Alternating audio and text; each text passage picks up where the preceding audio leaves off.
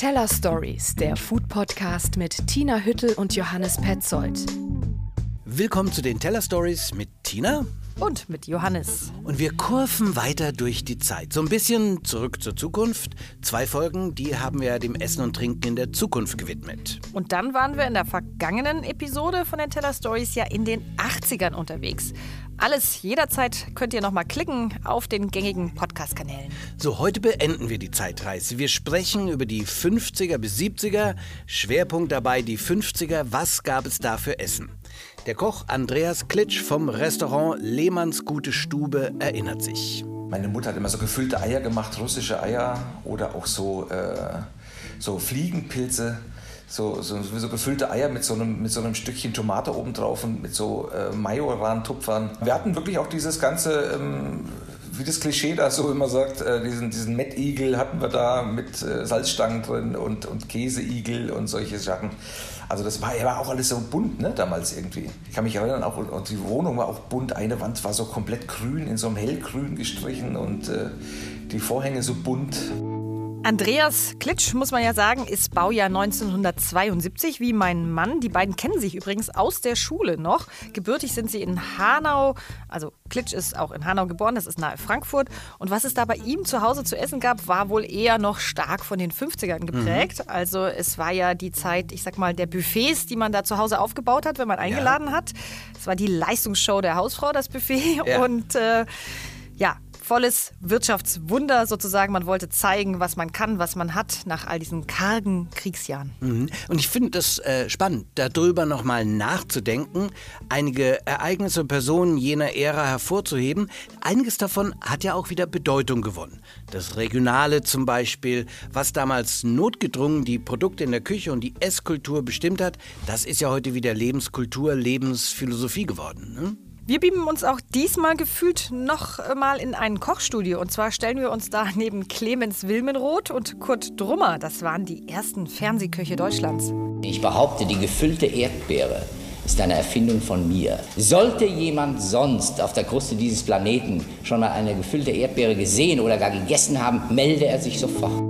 Tina, du besuchst heute ein Restaurant, von dem man so, sagst du, den Flair der 50er noch richtig spüren kann. Lehmanns gute Stube.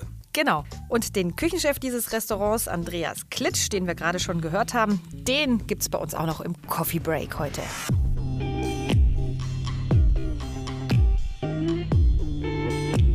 Erinnern wir uns erstmal an die 50er bis 70er. Die Zeit des Wiederaufbaus, dann des Wirtschaftswunders, zumindest auf der Westseite. Coca-Cola wird das Erfrischungsgetränk.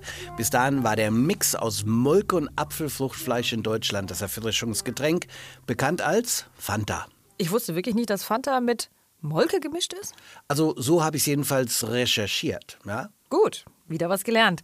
Mit der Cola kommt dann aber nach und nach auch der American Way of Life sozusagen in die deutschen Küchen an. Ja, und vor allem auch die Konserven. Konserven werden big. Ne? Genau. Viele Haushalte bekamen nach und nach die Möglichkeit, höherwertige Produkte zu kaufen und auch so ein bisschen exotischere. Ananas aus der Dose, denken wir nur an den Toast Hawaii. Klar, legendär. Also ich habe den das letzte Mal wahrscheinlich so als 10-, 12-Jährige gegessen. Also okay. meine Mutter hat den tatsächlich manchmal abends so gemacht. Wann hast du ihn das letzte Mal genossen? Äh, ich kann die Tageszeit sagen. Es kam immer so am Abend, eben wirklich zum Abendessen. Es gab ihn mit Kochschinken und wenn zum Beispiel keine Ananas mehr da war, wurde improvisiert. Lange, lange her, ein Jahr kann ich nicht dazu fügen. Aber ähm, das Improvisieren war in der Küche meiner Mama sowieso immer angesagt in jenen Zeiten. Und äh, cool war auch bei dem Toast Hawaii, der Saft wurde ja nicht für den Toast benötigt. Also den bekam man als Kind und durfte den austrinken. Richtig schön und süß. Ja, da bist du auch schon beim Stichwort sparsam, alles aufbrauchen, mhm. nichts verschwenden. Das war auch eine Tugend dieser Zeit. Auch heute hoffentlich wieder äh, in. Ne? Ja. also ähm, das war einfach drin nach dem Krieg. Ich erinnere mich auch an meine Oma. Da bist du in die Küche gekommen und die hat wirklich jedes Einwickelpapier geglättet. Das war dann so aufgestapelt und jede leere Margarinedose, große mhm. Zeit der Margarine-Erfindung, ja. die war da gespült. Diese Plastik, äh, ja, das waren so Plastikschälchen mit Deckel und die wurden dann wieder benutzt, um da die Reste vom Essen, Bratenreste und sowas da drin zu kühlen. Genau, also wenn du allein dieses Einwickelpapier erwähnst, ähm, aus Wachspapier war das bei uns oft, kann ich mich wirklich sehr gut daran erinnern. Du hast zu Hause gespart, bis der Arzt kommt. Aber dann, umgekehrt, auch wenn der Besuch kommt, wenn Gäste durch die Tür kommen, dann wird aufgefahren. Der schöne Schein, der war immer immens wichtig. Das schöne Zimmer, so benannt, sonst unberührt, das wurde dafür genutzt. Man trifft sich auf Stehpartys zu Hause. Cocktailpartys sind in und dazu gibt es kleine Häppchen. Die Vorgaben für diese Kultur, die wurden in jener Zeit auch bald im Fernsehen geliefert mit den ersten Fernsehköchen großartige Show da auch im Fernsehen, die da abgeliefert wird. Man kann einiges auf YouTube nachgucken. Ich mache das manchmal tatsächlich, wenn ich nicht schlafen kann. Ja. Äh, du hast uns jetzt was vorbereitet. Ich hoffe mit Originaltönen, denn allein die Sprache ist schon wunderbar dieser ersten Fernsehköche. Und ich habe auch noch was Hübsches gefunden, nämlich einen Song aus dem Jahr 1954, Wie man eine Torte macht von Sissi Kraner. Sie haben sicher schon vernommen, wie man eine Torte macht. Das Rezept, das ich bekommen, hat mich nur in Wut gebracht. Ich wollte einmal eine Torte machen, eine schöne oben auf mit Schokolade, für meinen Buben, meinen Pepperl, weil der Pepperl Schokolade so gerne hat. Also ich kauf ein die Sachen, Eier, Butter, Mehl und Zimt. Doch das Übliche, man nehme, das hat leider nicht gestimmt. Diese Zeit der kulinarischen Nachkriegsjahre, die wird ja von keinem besseren versinnbildlicht als von einem, ja, was weiß ich, eher erfolglosen Schauspieler, darf man schon sagen, Clemens Wilmenroth. Der hatte ein paar kleine Rollen im Film mit Johannes Hesters, aber ganz groß rausgekommen ist er als erster Fernsehkoch Deutschlands, genau genommen der BRD. Guten Abend, verehrte Feinschmeckergemeinde. Es ist ein altes Sprichwort in der Feinschmeckerei, dass der Hering, wenn er selten wäre, eine Delikatesse sei für Millionäre. In diesem Spruch ist eine tiefe Wahrheit und Weisheit verborgen, denn Millionäre verstehen selten etwas vom Essen. Das soll nämlich damit gesagt sein. Für sie ist aller Maßstab das Geld. Guten Abend, verehrte Feinschmeckergemeinde. Ich würde sagen, da haben wir doch endlich unsere neue Begrüßungsformel für die Teller Stories. Ähm, Clemens Wilmenroth, äh, den wir gerade gehört haben, hat man den eigentlich auch im Osten geguckt? Also äh, vielleicht nicht, wenn du im Tal der Ahnungslosen, also in und um Dresden gelebt hast, aber im Rest der DDR sicher. Obwohl die DDR ja auch ihren eigenen Fernsehkoch hatte, Kurt äh, Drummer den zeichnete etwas ganz Besonderes aus. Der war nämlich wirklich Koch. Er war zum Beispiel Küchenchef im Restaurant Elefant in Weimar. Das gibt es ja heute noch. Er hat viele internationale Wettbewerbe gewonnen und war auch Koch der DDR-Nationalmannschaft zu Zeiten der Tetere WM 1974. Ich sage nur Sparwasser. Drummer war Grillfan und Erfinder der schadstoffarmen Drummer Grillzündung. Das macht mich jetzt neugierig. Was zum Teufel ist die Drummer Grillzündung? Ich hab's leider nicht rausgefunden. Das müssen wir noch mal nachschauen. Also vielleicht äh, zur nächsten Folge machen wir groß auf mit der schadstoffarmen Drummer Grillzündung. Ähm, wir können aber mal bei Kurt Drummer selbst kurz reinhören. Ähm, er war ein super Koch. Die Performance, das kann man hören, war nicht sein erstes Talent. Ich möchte Ihnen zunächst einmal äh, das Grundrezept für Ihre Zubereitung geben, das Sie natürlich beliebig abwandeln können. Zunächst brauchen Sie also neben Rinderbrust mit oder ohne Knochen, die Sie gut waschen, entsprechend der Menge des Stücks einen Topf mit Wasser und zwar mit kochendem Wasser. Ja, und damit äh, ist das dann wahrscheinlich genau umgekehrt zu Clemens Wilmenroth. Der äh, war zumindest Schauspieler, wenn auch erfolgloser. Als Fernsehkoch wäre das wahrscheinlich heute auch eher mhm. erfolglos. Aber damals kann man sagen, 1953 ging die erste Show on Air von ihm.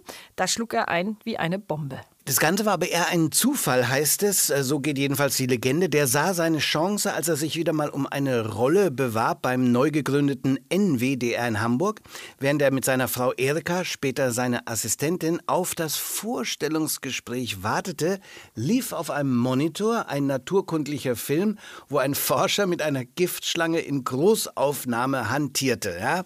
Und Wilmenroth bekam die Rolle nicht, wie meistens, aber beim Rausgehen hat er seine Frau zur Seite gezogen und sagte, stell dir vor, die Schlange wäre ein Omelett gewesen. Also, und in dem Augenblick war der Fernsehkoch Clemens Wilmenroth geboren. Ey, ja, das ist natürlich auch eine hübsche Anekdote. Mhm. Also er hat dies auch richtig selber erfunden, seine eigene Show. Also äh, das war kein Format und man hat gecastet, äh, sondern er äh, hat den...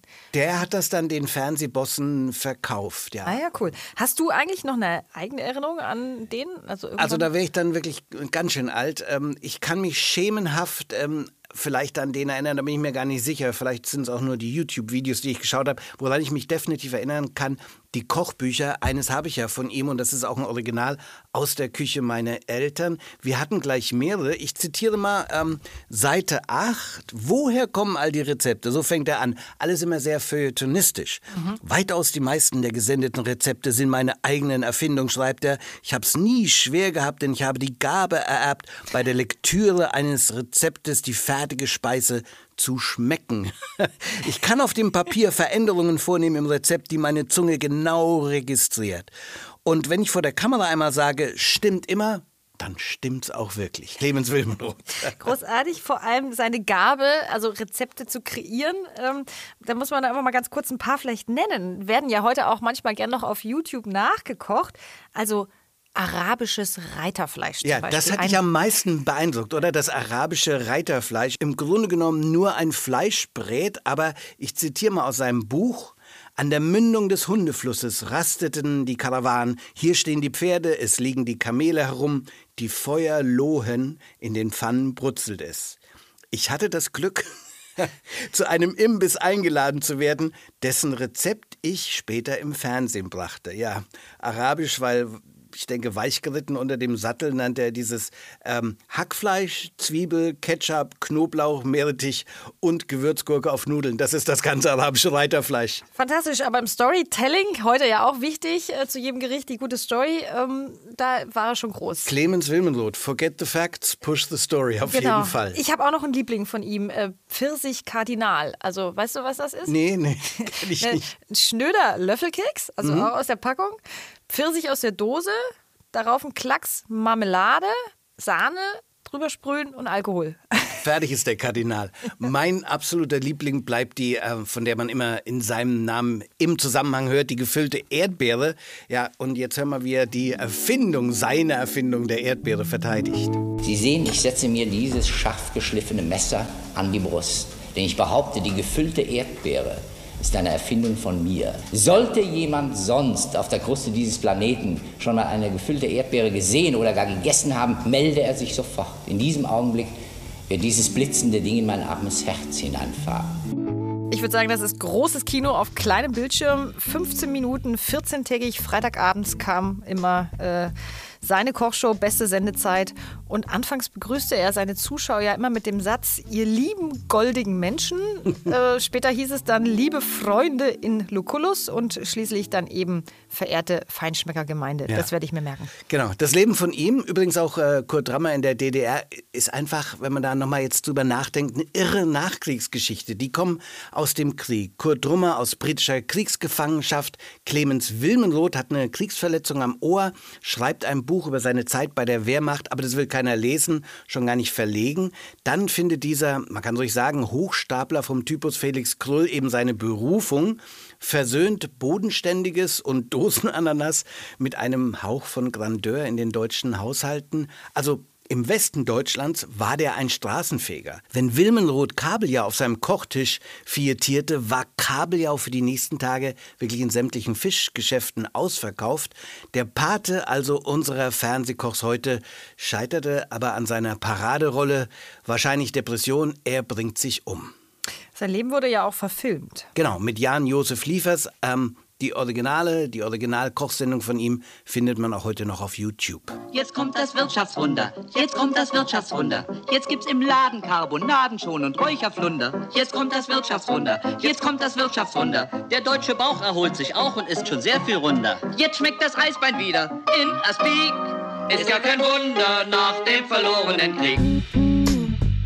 Wir müssen auf jeden Fall auch noch über was sprechen, was auch in diese Zeit gehört, die 50er Jahre und sich auch bis in die 70er dann eigentlich äh, verfolgen lässt, nämlich die Fresswelle. Mhm. Heute geht es ja eher um Diäten, Low Carb, Intervallfasten, wie sie alle heißen. Wie bekomme ich die Pfunde runter, möglichst gesund, möglichst na, ähm, nachhaltig. Jene Zeit feierte genau das Gegenteil. Hau rein, würde ich sagen, ja. das äh, war die Parole. Ausgemergelt und dünn, das kannte man aus dem Krieg, das war definitiv out. Ja, klar, es war eine Folge des Krieges. Die eine Sache, meine Mutter war, wie sicher deine Oma, die konnte einfach nichts wegschmeißen. Verpackung von Butter wurde mit dem Messer abgestrichen, mehrfach im Keller standen die gefüllten Einweggläser, auch mehrere Kisten Mineralwasser. Weißt du warum? Keine Ahnung. Falls der Krieg wieder ausbricht, hätte man dann mindestens für ein paar Tage frisches Wasser. Also so war die Gedankenwelt. Mhm. Der Krieg war aus den Köpfen ganz lange nicht rauszubekommen. Die Reaktion dazu, man versuchte sich von dieser Angst regelrecht hinwegzufuttern. Mein Vater bekam noch extra Marken in der Nachkriegszeit, weil er untergewichtig war. Bis zu den 70ern hat er dann ordentlich zugelegt, was er sich dann später wieder hart runtertrainierte. Und ein Mann, der diese Zeit der Fresswelle symbolisiert, ist ja Ludwig Erhard. Mhm. Wirtschaftsminister, später auch Bundeskanzler. Und er wird ja auch der Vater des deutschen Wirtschaftswunders genannt. Ne? Man kennt vielleicht äh, das Bild von ihm, also Riesenzigarre im Mund und rund wie ein Fässchen, ja, oder? Und immer runder und dicker, die Zigarren, aber der Mann auch selber. Heute wird es sehr schief angesehen bei solchen Körpermassen. Ne? Wir haben das schon gesagt. Aber damals Dick bedeutet, du hast es geschafft, du kannst sehr viel leisten. Das Wirtschaftswunder und die Fresswelle sind natürlich erstmal eine westdeutsche Geschichte. Wo sie sich treffen, West und Ost, es ging eine lange Zeit nicht um die Feinschmecker. Dafür war ja gar keine Kultur da und der Krieg hatte sein Übriges getan. Es ging einfach um die eben Fresswelle. Ja, um es Kalorien zuführen, einfach mhm. auch, ne? muss ja. man so sagen. Ne? Und dann äh, kamen ja aber auch langsam mehr und mehr Luxusgüter dazu. Ähm, Luxusgüter bedeutete aber eigentlich äh, Industrie, Convenience-Produkte. Das ja. war dann die Luxusgüter oder das, was aus den USA Beispiel? kam. Äh, Palmin, das ja. war so ein Kokosfett. Oder, ähm, ja, wir haben es vorher schon genannt, Ketchup, Coca-Cola natürlich. Herr Wirt, Herr Wirt, die Kehle ist verdorrt. Wir wollen Coca-Cola haben und zwar, und zwar sofort. Kondensmilch war auch der große Renner jener Zeit. Damit wurde der Kaffee verfeinert, aber auch einfach an die Kinder so löffelweise verfüttert. Das war eine eigene Süßigkeit. Meine spanischen Schwiegereltern, das haben die mit meinem Mann gemacht. Ja. Tatsächlich. Dafür hat er sich gut gehalten. ja, aber er leidet immer noch. ja. Und dann die erste Pizzeria, die eröffnete bei mir in Franken um die Ecke in Würzburg 1952. Nicolino di Camillo eröffnete sie und die GIs, die waren ja sofort Fans der Pizza, also die in Westdeutschland stationierten Armeeangehörigen aus den USA. Und äh, ah ja, klar, die Deutschen fanden natürlich auch nach und nach Gefallen an der Pizza. Spiegelt sich übrigens ja auch in der Musik jener Zeit. Ne? Da geht es vielleicht nicht so oft direkt um Pizza, aber sie ist generell beschwingt, bisschen albern, komisch, äh, skurril, deutsche Texte natürlich. Man wollte einfach vergessen, was vor 45 war und äh, da kam diese Italien-Sehnsucht. Die hat wunderbar gepasst. Wir sind übrigens auch mit so einem DKW, eine Automarke jener Zeit, über den Brenner hin zum Gardasee in jenen großen Sommerferien. Der DKW ist dann am Brenner auch immer liegen geblieben, aber es ist eine andere Geschichte. Alles zusammengefasst, denke ich, mit zwei kleinen Italiener, mit Conny Froboes. Das war der Schlager jener Zeit. Zwei kleine Italiener, die träumen von Napoli, von Tina und Marina, die warten schon lang auf sie, zwei kleine Italiener, die sind so allein. Eine Reise in den Süden ist für andere schick und fein, doch die beiden Italiener möchten gern zu Hause sein. Schon in der letzten Folge, als wir über die 80er gesprochen haben, haben wir ja festgestellt, dass kaum eines der Berliner Restaurants von damals heute noch offen ist. Ja, oder zumindest keins, über das man damals gesprochen hat und die Küche gerühmt hat und das immer noch heute existiert. Also einige Italiener, die zwei kleinen Italiener, die Griechen, die Cafés, äh, da gibt es, oder auch Eckkneipen, da gibt es wahrscheinlich schon noch einige. Also Einstein hatten wir auch das letzte Mal schon mhm. genannt. Aber so ein richtig seriöses Restaurant mit Ruhm, also die haben alle dicht gemacht. Ja, deswegen wahrscheinlich keine leichte Suche für dich. Aber wie sieht es denn mit einem Restaurant von noch früher aus? Also aus den 50er Jahren. Hast du da was gefunden? Table Talk. Tina testet. Ja, Johannes, mir ist tatsächlich auch nicht wirklich was eingefallen. Also ich spreche jetzt von einer Empfehlung, ja, weil ich wollte ja nicht einfach nur hier einen Laden vorstellen, der halt einfach alt ist und äh, in dem man jetzt eigentlich nicht wirklich sitzen will. Aber dann habe ich mich an ein Gespräch äh, erinnert und zwar von schon etwas betagteren Gästen, die bei mir am Nebentisch saßen, als ich in Lehmanns guter Stube in Schmargendorf essen war. Und die erzählten nämlich, ich habe das so überhört, dass sie von ihren Eltern als Kinder hier schon immer in diesen Laden, da hieß er natürlich noch anders, zum Bier holen geschickt wurden. Und das war sicherlich dann 50er Jahre, ja. Ja. Also äh, den letzten Namen, ich habe dann gegoogelt, äh, wie Lehmanns gute Stube davor hieß. Also alles, was ich gefunden habe, war Hardys gute Stube. Das war Okay, also der Vorläufer. davor hatte das Lokal bestimmt noch andere Namen, aber war anscheinend immer als Location auch Gastronomie. Du hast ja gesagt Schmargendorf, also liegt am westlichsten Rande von Berlin.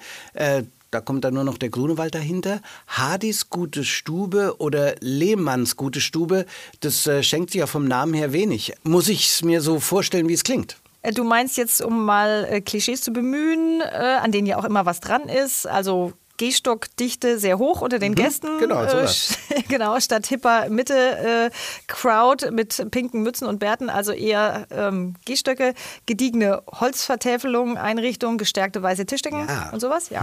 ja, ja, absolut. Und auch die Karte ähm, ist da so, wie man sie sich vorstellt. Äh, Gewöhnlich wird das ja mit gut bürgerlich äh, beschrieben, also Kartoffelrosti mit Lachsfilet, Tafelspitz, Wiener Schnitzel. Und wer dann was wagen möchte an dem Abend, der bestellt dann halt den gebratenen Zander auf mit Paprikagemüse oder so. Okay, Zander auf äh, Paprika. Wie war der? Den habe ich nicht gegessen. Aber ich kann dir jetzt mal eins sagen. Also all das, was ich gerade da aufgezählt habe, steht da wirklich auf der Karte. Aber es wäre komplett falsch. Es wäre wirklich ein Irrtum, zu, äh, diese Küche dort zu belächeln. Ja, warum ist das so? Weil die wirklich richtig, richtig gut ist. Also da erfindet Andreas Klitsch, ich verrate schon mal, ist nämlich der Küchenchef dort, Ja. der erfindet das Rad da nicht neu. Ne? Die Gerichte, die man isst, die sind Klassiker, aber oft werden die ja leider echt verhunzt, weil äh, in solchen Gasthöfen und, und, und äh, einfacheren Restaurants, die dann einfach mit Convenience-Produkten gemacht haben, aber nicht hier. Also da, es lohnt sich wirklich bis nach Schmargendorf zu fahren. Und äh, wer hat da so auf die Qualität geachtet? Woran liegt es, dass es so gut ist? Andreas Klitsch ist einfach für mich also ein wirklich richtig guter Koch. Äh, der hat's drauf und der äh, achtet einfach auch. Also wenn der eine Karotte kauft, dann kauft er nicht irgendeine Karotte, sondern dann beißt er da auch vorher rein. Und Die Karotte, genau, dann kauft ja. er die Karotte. Ja. Und da wird einfach auch alles frisch gemacht. Der ist ja, ähm, du kennst ihn ja auch, Andreas Genau, Klitsch. der ne? ist äh, bekannt in Berlin. Wir hören ihn später auch noch im Coffee Break, sei schon mal verraten. Der hat äh, lange die Küche im Eigner am Gendarmenmarkt verantwortet, sowie des alten Zollhaus, heute heißt es Rutz Zollhaus. Also beide Läden, die noch von äh, Berlins wegbereiter Gastronom Herbert Beltle geführt wurden.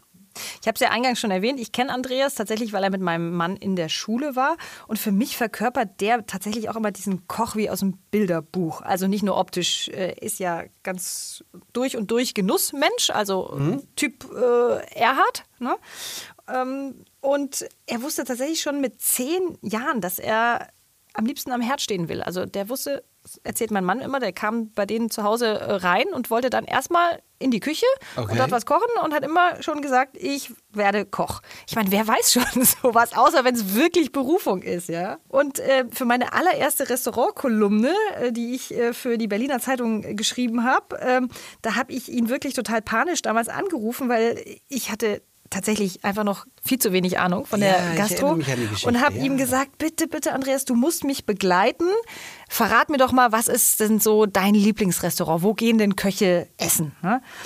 Und äh, da hat er mich echt gerettet. Also wir sind da zusammen essen gegangen. Er hat mir genau gesagt, warum der Teller funktioniert, was da gut ist und so weiter. Und ich habe dann meinen ersten Text geschrieben, wo Köche essen gehen. Okay, und wie ist es dann gekommen, dass dieser fast alte Kumpel und Freund und äh, versierter Koch, das wissen wir nur in Berlin, gerade in Schmargendorf, äh, dieses äh, Restaurant Lehmanns Gute Stube übernommen hat? Ich glaube, es war tatsächlich eine private Entscheidung. Also eigentlich wollte er das Nachfolgerestaurant vom Eigner am Gendarmenmarkt wieder übernehmen. Das hat sich dann aber ewig verzögert. Corona kam dazwischen. Mhm. Das wurde nichts. Ähm, davon haben wir auch vom Heritage ne, berichtet in der vergangenen äh, Folge der Teller Stories. Genau. Und äh, ja, ich glaube, er hatte da keine Lust mehr länger zu warten. Und er brauchte auch einen Tapetenwechsel. Und äh, er ist auch privat da ins schöne grüne Westberlin rausgezogen. Und dann hat er das Angebot eben von Lehmann bekommen. Und äh, er hat einfach gedacht, du, ich kann nur gewinnen, weil das, was da zuvor gekocht wurde, also auch in Hardys guter Stube, das war so schlecht. Ähm, also er hat nicht bei Null angefangen, hat er gesagt, sondern im Minusbereich. Okay, also richtige Herausforderung. Ähm, dann ging es ja bei ihm äh, anscheinend mit der Qualität des äh, Essens steil aufwärts. Also das ist ja jetzt schon bei dir, konnte man das äh, heraushören, oder? Ja, ich will auch noch mal kurz die Weinkarte zum Beispiel erwähnen. Auch schon die darf nicht unterschätzt werden. Ne? Also hier steht da nicht irgendein Chardonnay und Dornfelder und Müller-Thurgau drauf, wie man das dann häufig ähm, so hat in solchen Mhm. Stadtrand-Restaurants, sage ich Ja. jetzt mal.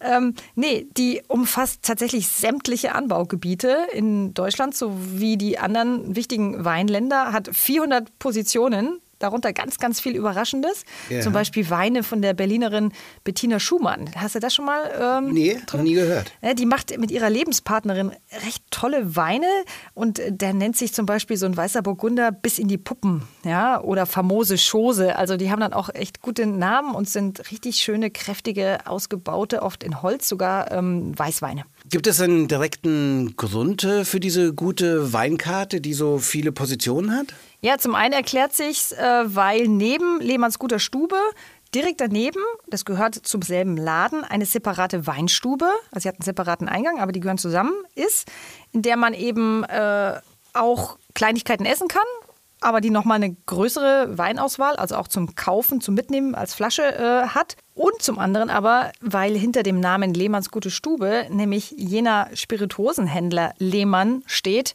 äh, der als Ickkof bei Lehmann hier in Berlin äh, Läden hat. Kennen wir alle, das ist doch der mit dem lila Schriftzug, oder? Richtig, genau der. Ein Dutzend Filialen gibt es hier allein in Berlin. Und äh, ja, doofe kleine Nebengeschichte. Ich, hatte die eigentlich total auf dem Kicker, weil mir haben sie mal das Auto auf dem Parkplatz von Ekof bei Lehmann abgeschleppt. Okay. Äh, so ein blöder Mitarbeiter. Und da hatte ich eigentlich geschworen, ich betrete nie wieder einen äh, Lehmanns. Hast du ja jetzt auch nur im weiteren Sinne, ja. Außerdem, man muss vergeben können. Da hast du recht. So ein blödes fürs Auto. Karma. Ja, ja, fürs Karma. Genau. Und ich habe dann auch eben ge- mitbekommen, dass Andreas Klitsch jetzt das übernommen hat äh, in der Küche und deswegen musste ich dann hin. Und er hat es echt geschafft, dieses äh, Image des Ladens, glaube ich, in wenigen Monaten zu drehen, weil ich saß da, also in dieser Holzvertäfelung zwischen diesen Gästen, alle über 70, muss man wirklich auch so sagen. Okay, du hast das Und Durchschnittsalter nach unten gesenkt. Ich habe es ein bisschen nach unten gesenkt. Und die waren inklusive mir total begeistert. Also eine ältere Dame sagte dann noch, sie sitzt schon zum dritten Mal diese Woche hier wegen des Zanderfilets. Und äh, da gab es dann noch so ein munteres Trüppchen mit äh, Wanderstöcken, die waren gerade beim Gehen und die haben so über diese Ochsenbacke, äh, also diese geschmorte Ochsenbacke geschwärmt. Das war einfach nicht zu überhören. Was hast du denn äh, eigentlich gegessen? Ja, also ich äh, habe eigentlich so ein bisschen, Klitsch hat dann natürlich aufgetischt, rauf und runter die Karte äh, probiert. Ähm, das ist, da steht wirklich lauter gutbürgerliche Klassiker drauf, ne? Aber da ist eben alles äh, Handwerk. Da ist nichts mit Convenience-Produkten gestreckt oder irgendwelche Soßen äh, gebunden. Ähm, Das ist halt tatsächlich ähm, richtig äh, gute Küche. Also zum Beispiel handgeriebene Kartoffelrösti. Eigentlich ein super Gericht. Also Ja, so, ja. äh, wenn die dann so richtig knusprig, wie sie nur sein können, sind und die Kartoffeln schmecken nach Kartoffeln mit bisschen Muskat drin und dann so ein Klacks sahnig aufgeschlagener Quark. Er hat es dann noch mit so einem Forellenrogen oben und einem gespeizten Lachs äh, Genau. verfeinert. Einfache Gerichte, aber wenn ich das höre, ähm, läuft mir das Wasser im Mund zusammen. Kartoffelrösti, selber lange nicht gegessen, kommen ja aus, äh, die kommen aus Zürich, ne? Und äh, fehlte auch nicht, und da haben wir vielleicht die Zeitschleife, auf den Buffets der 70er Jahre, wo Fondue, Käsefondue und das Raclette schwer in Mode waren, ne? Genau. Und leider bekommt man sie halt viel zu oft so labbrig auf dem Weihnachtsmarkt. Ja, ne? stimmt. Aber nicht hier. Und wenn es gut gemacht ist, ähm, also da, zum Beispiel habe ich da auch mal wieder Krautwickel gegessen. Hat er auch vollkommen vergessen, was für ein Wohlfühlgericht das eigentlich ist. Also wirklich Heimat. Soul Food äh, im wahrsten Sinne des Wortes. Und Klitsch hat da eine Soße dazu gemacht, die war ein Traum. Also so richtig runter reduziert bis auf den Kern. Saft von diesem geschmorten, leicht verbrannten Weißkraut, um die ja ähm, das, also da wird ja Kalbshack eingewickelt in so ein Ja. Weißkraut, ne? Und innen drin war das so fluffig wie die besten Königsberger Klopse. Also ähm, ja, echt toll. Die Klassiker von Andreas Klitsch, ähm, handwerklich gut bereitet. Was gibt's noch als Empfehlung von dir? Ich zähle jetzt einfach noch ein paar auf, weil ich glaube, man kann da wirklich alles irgendwie essen. Also ein Cremesüppchen vom Rapunzelsalat, ein Tatar, ähm, das war fantastisch. Creme Karamell, finde ich auch richtig gut. Also, Schmargendorf, eine Zeitreise und äh, wenn ich die richtig verstehe, als It-Accessoire, der Gehstock, der darf da ruhig dabei sein. Richtig. Andreas Klitsch, den hören wir jetzt auch noch äh, im Coffee Break. 72 geboren, ein passionierter Koch, der schon früh wusste, äh, was er will. Und er hat äh, eben auch noch erzählt, er hat damals tatsächlich nach der Schule, als er damit endlich durch war, nachgeguckt im Gomio, wo sind die besten Restaurants. Und dann las er von Rockendorf, den haben wir das letzte Mal auch in der letzten Folge erwähnt, ein ähm, Spitzenkoch in Berlin, der hatte damals zwei Sterne. Und da wollte er also hin. Aber es hat bei Rockendorf nicht geklappt. Hm. Dann ist er aber dafür bei Herbert Beltle im alten Zollhaus hängen geblieben. Auch keine schlechte Adresse. Ja, da hat er äh, um halb elf nachts ein Vorstellungsgespräch bei dem gehabt, hat er erzählt. Und äh, hat sich gedacht, ach, der Typ ist, das klingt alles gut, ich bleibe da mal ein halbes Jahr und dann versuche ich es nochmal bei Roggendorf. Und geblieben ist er dann sechs Jahre im Zollhaus und weitere 21 Jahre im Eigner, das ja auch dem Beltle dann gehört hat. Also aus kurzer Zeit wurde eine sehr lange Zeit. Andreas Klitsch, der Küchenchef in äh, Lehmanns Gute Stube, jetzt beim Coffee Break bei uns. Coffee Break. Köche und Köchinnen antworten. Bestes Gericht deiner Kindheit. Also das beste Gericht meiner Kindheit sind auf jeden Fall die Schinkenfleckerl von meiner Oma. Ähm, das ist so ein Nudelauflauf mit so, mit, so, mit so viereckigen Nudeln, die es eigentlich nur in Österreich gibt, in Wien. Die musste ich mal importieren hier auch und habe das mal selber hier versucht, ähm, aber ich hab, bin da leider an den Geschmack nie rangekommen. Das ist so ein Auflauf mit, äh, mit so einem Kassler. Nacken so klein gehäckselt und so saurer Sahne und Ei wird da untergehoben und Eischnee und dann wird das im ganzen im Ofen so gebacken und da haben wir uns als Kinder immer drum gerissen. Das war eigentlich äh, der Geschmack meiner Kindheit, ja. Lieber herzhaft oder süß? Immer herzhaft. Mit mit süß kann ich gar nicht so viel anfangen. Ist nicht so mein Ding. Schon mal vegetarisch oder vegan gelebt? Vegetarisch äh, nur als Beilage zum Fleisch. Dein Lieblingsgetränk? Mein Lieblingsgetränk ja, wahrscheinlich Espresso Macchiato. Das trinke ich am meisten. Oder halt, oder gereifte Rieslinge, die trinke ich auch sehr, sehr gerne. Was ist dein Lieblingsrestaurant in Berlin? Boah, wenn mein eigenes Restaurant zu hat, dann gehe ich meistens ins Zen momentan. Das ist so ein Sushi-Laden. Ähm, mittlerweile gibt es auch, glaube ich, drei von. Die machen das eigentlich immer ganz gut. Ähm, auf so einer großen Platte. Jeder kann sich bedienen in der Mitte. Ja, das ist so mein Tipp. Wie viele Kochbücher besitzt du? Aber Wenn ich mich hier so umschaue, das sind schon, naja, 100 vielleicht. Vom Alexander Herrmann, die finde ich sehr schön, die Bücher. Also es sind vor allem natürlich von Kollegen irgendwie Kochbücher auch dabei. Aber auch so Standardwerke ähm, oder auch welche, wo ich selber einen Teil mitgeschrieben habe. Also da gibt es eine Menge. Für wen möchtest du einmal kochen? Das ist eine gute Frage. Für die Queen vielleicht nochmal. Müsste ich mich beeilen. Und wer soll einmal für dich kochen? Uh, jemand, der es kann, hoffe ich. ja, also ich wurde schon bekocht von meinem Sohn zum Beispiel. Zwar nur mit Nudeln und, äh, und der Soße, aber das war auch ganz lecker. Welche Probleme kann man mit Essen lösen? Ja, ganz viel, muss ich sagen. Also ich weiß, ich, ich hatte einmal eine Veranstaltung äh, im, ähm, im Kanzleramt, damals war noch Herr Steinmeier Kanzleramtsminister und er hatte alle Wirtschaftsbosse eingeladen und ähm, da ging's, da war es wirklich, wurde viel diskutiert und es waren ernste Themen irgendwie und nach dem Essen kam der dann zu mir und sagte also, ich hätte auf jeden Fall dazu beigetragen heute, dass, das, ähm, dass es hier ruhiger ablief, als, als wenn sie nichts zu essen gehabt hätten. Also ich denke schon, mit einem guten Essen kann man viele Probleme lösen. Und man kann auch immer dabei nachdenken und sich unterhalten. Also das ist ja auch immer eine wichtige Geschichte. Ähm, wenn man halt auch einen Disput hat, ähm, kommt man beim Essen eigentlich mal ganz gut zusammen. Warst du in der Schulzeit beliebt? Ja, ich denke schon. Ich war Klassensprecher irgendwie mehrere Jahre Und ähm, ja, Schulzeit war für mich jetzt nicht wirklich äh, die Schulzeit. Für mich war, ich musste dahin, ähm, aber ich war relativ faul und äh, versuchte da auch immer so irgendwie durchzukommen. Aber ich musste auch zum Beispiel immer meine, meine Hausaufgaben bei irgendjemandem abschreiben. Also von daher brauchte ich auf jeden Fall immer ein paar Leute, Freunde, die mir die dann immer gegeben haben. Also ich denke, ich war schon ganz beliebt in der Schule, ja. Warum wolltest du Koch werden? Ja, wegen meinem Opa. Der hat das, äh, wie gesagt, angestoßen. Mit dem habe ich immer zusammengekocht und, ähm, und ich fand es halt immer toll, dass man jeden Tag was produzieren kann. Ähm, später ist mir das so aufgegangen. Man kann jeden Tag was machen, man kann Leute glücklich machen, egal woher sie kommen, egal welchen Stand sie haben. Und ähm, am Ende des Abends ist alles wieder weg und ich kann wieder von vorne anfangen. Das, das fand ich immer schon ähm, ganz spannend eigentlich als Koch. Coffee Break. Köche und Köchinnen antworten. Andreas Klitsch, Küchenchef in Lehmanns Gute Stube in Schmargendorf, haben wir gehört hier im Coffee Break bei den Teller Stories. Wir sollten am Ende dieses Podcasts ähm, vielleicht noch von einem anderen Küchenchef sprechen. Zumindest kurz, denn er ist der Übergang von dieser Zeit der 50er und 70er hinein in eine neue, andere Zeit, genau genommen The Missing Link, auch zwischen dieser Folge der Teller Stories und der vorigen, wo es um die 80er ging. Ich spreche von Eckhard Witzigmann, Österreicher, geboren in Vorarlberg. Ja, ein Riesenkochtalent, muss man sagen. Hat auch bei den ganz, ganz Großen gelernt. Also seine erste wichtige Station war wahrscheinlich das Restaurant Auberge de Lille. Drei Sterne Michelin-Laden im Elsass.